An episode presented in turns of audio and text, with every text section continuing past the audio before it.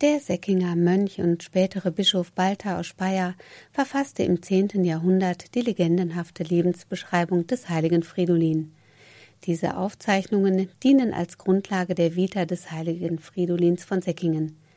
Der Legende nach stammte Fridolin aus einem vornehmen und reichen Geschlecht und wurde in der zweiten Hälfte des fünften Jahrhunderts in Irland geboren. Er soll sehr wissbegierig gewesen sein und sich von Jugend an mit der Heiligen Schrift befasst haben. Jung zum Priester geweiht, zog es den Geistlichen schnell hinaus in die Ferne, um als Wandermönch das Evangelium zu verbreiten. Bevor Fridolin seinen Weg antrat, soll er sich von seinem gesamten Vermögen getrennt haben. Die Menschen in seiner Heimat waren voll des Lobes und der Bewunderung über seine Predigten, überall wirkte er mit großem Segen. Die große Verehrung, die ihm dadurch zuteil wurde, betrübte seine Seele. Er war besorgt über die Auswirkung, die eine so hohe Beachtung und Anerkennung mit sich bringen konnte. Um dieser Bewunderung zu entfliehen und zum Schutz seiner Seele entschloss Fridolin sich, sein Heimatland zu verlassen und als Missionar ins benachbarte Europa überzusiedeln. Auf dem Festland angekommen, suchte er nach längerer Wanderung Portier in Gallien auf, wo über hundert Jahre zuvor der heilige Bischof Hilarius mit Segen gewirkt und ein Kloster gegründet haben soll. Fridolin, ein Verehrer des Bischofs Hilarius, war entsetzt über den Zustand des Klosters, das im Jahre 409 durch eine Völkerwanderung vollkommen verwüstet worden war. Selbst die Gebeine des Kirchenlehrers Hilarius waren im Schutt begraben.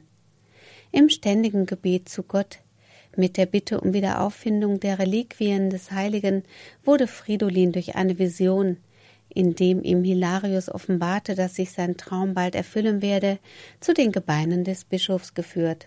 Bewegt durch die Offenbarung kündigte Fridolin an, er würde eine neue Hilariuskirche erbauen, in der die Reliquien des Bischofs ein neues Zuhause finden sollten. Zum Dank und als Anerkennung ernannte ihn der Bischof von Portier zum Abt der Kirche und der dazugehörigen Klosterruine. Fridolin begab sich mit dem Bischof auf die Reise zum Merowinger König Chlodwig III., um Hilfe für den Wiederaufbau der Klosteranlage zu erbitten.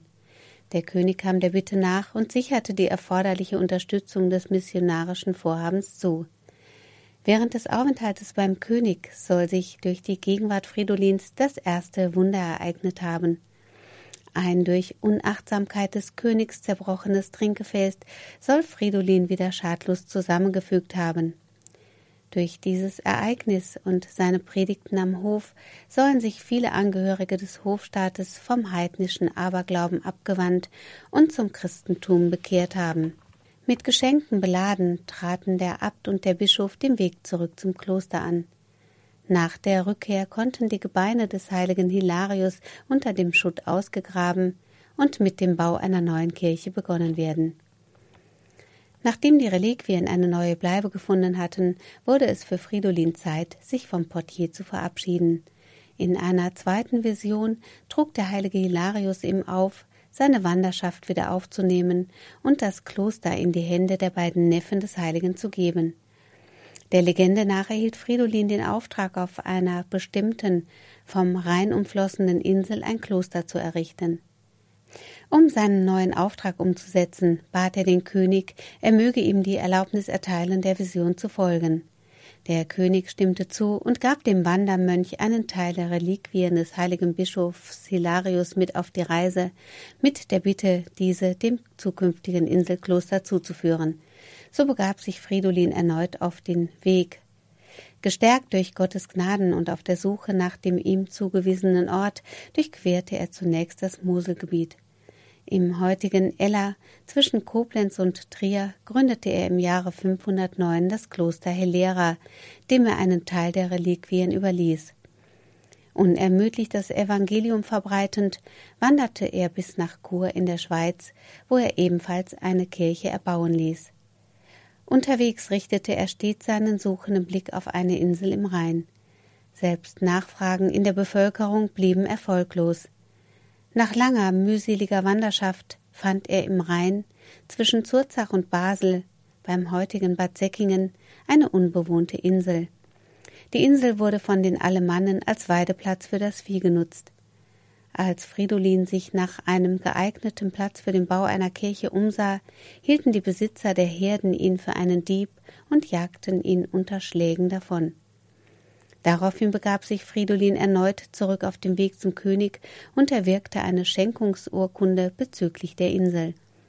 In einem weiteren Schreiben drohte der König jedem, der dem Missionar feindlich entgegentrat, die Todesstrafe an. Mit der Vollmacht kehrte der heilige Fridolin wohlbehalten auf die Insel zurück. Binnen kurzer Zeit versammelte er eine Jüngerschaft um sich, mit der er die verwilderte Insel urbar machte. Nach dem Tod König Chlodwigs wollten die Einheimischen sich ihre Insel wieder zu eigen machen. Zudem begann der Rhein einen neuen Lauf zu nehmen, der eine Bedrohung für die zukünftige Klosteranlage mit sich bringen sollte.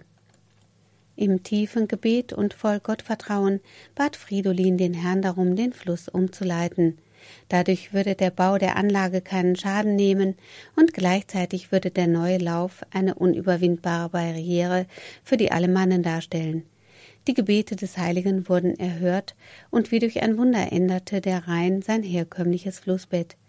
Fridolin und seine Helfer konnten nun in Ruhe zu Ehren des heiligen Hilarius zunächst ein Frauen- und dann ein Männerkloster errichten. Das Doppelkloster entwickelte sich rasch zu einem wirtschaftlichen, kulturellen und religiösen Zentrum.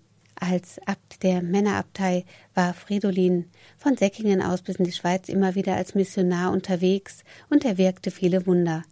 Viele vermögende Gläubige ließen ihren Besitz dem Kloster zukommen. Schnell verbreitete sich die Kunde, dass der neue Eigentümer der Insel mit dem besonderen Gnaden Gottes ausgestattet war. Während der Evangelisierung verbrachte Fridolin eine besonders intensive Zeit im heutigen Kanton Glarus, wo sich durch ihn ein weiteres Wunder ereignete. Dort soll ihm ein vornehmer Mann namens Urso ein großes Stück Land geschenkt haben. Nachdem dieser verstorben war, soll sein Bruder die Schenkung angefochten haben. Im Anhang der Legende Aurea ist überliefert, dass Fridolin den Toten für die Gerichtsverhandlung zum Leben erweckt haben soll, damit dieser die Schenkung bezeugen konnte. Am 6. März, wahrscheinlich im Jahre 538, verstarb Fridolin. Seine letzte Ruhestätte fand er im Fridolinsmünster in Bad Säckingen.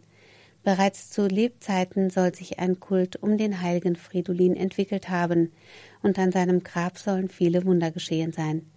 Bis heute finden an jedem Sonntag nach dem Fridolinstag in Säckingen eine Prozession und ein Volksfest statt. Der heilige Fridolin wird in der Regel als Benediktinermönch dargestellt, obschon er keinem Orden angehörte, manchmal ein Skelett führend oder einen Toten erweckend. Er ist der Patron der Schneider und des Viehs und wird unter anderem angerufen bei Kinderkrankheiten, Bein-, Knie- und Armleiden und für fruchtbares Wetter. Wenn auch Historiker unter anderem die irische Abstammung des Missionars bezweifeln, so ist doch sicher, dass Fridolin als einer der ersten Glaubensboten das Land der Alemannen bereiste, in Säckingen seine Wirkungsstätte fand und dort auch gestorben ist.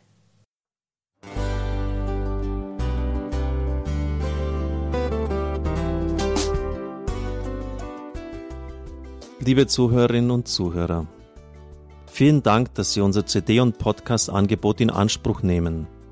Wir freuen uns, dass unsere Sendungen auf diese Weise verbreitet werden. Dieser Dienst ist für Sie kostenlos. Für uns ist er allerdings mit einem nicht unerheblichen finanziellen Aufwand verbunden. Deshalb sind wir für jede Spende dankbar. Alle Bankverbindungen unserer Spendenkontos können Sie über unsere Homepage horeb.org unter dem Menüpunkt Spenden einsehen. Dort besteht auch die Möglichkeit, online zu spenden. Natürlich nach den neuesten Sicherheitsstandards. Sie können diese Informationen auch bei unserem Hörerservice unter der Telefonnummer 08328 921 110 erfragen.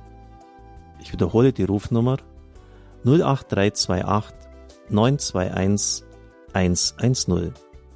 Vergelt's Gott für Ihre Unterstützung. Ihr Pfarrer Kocher.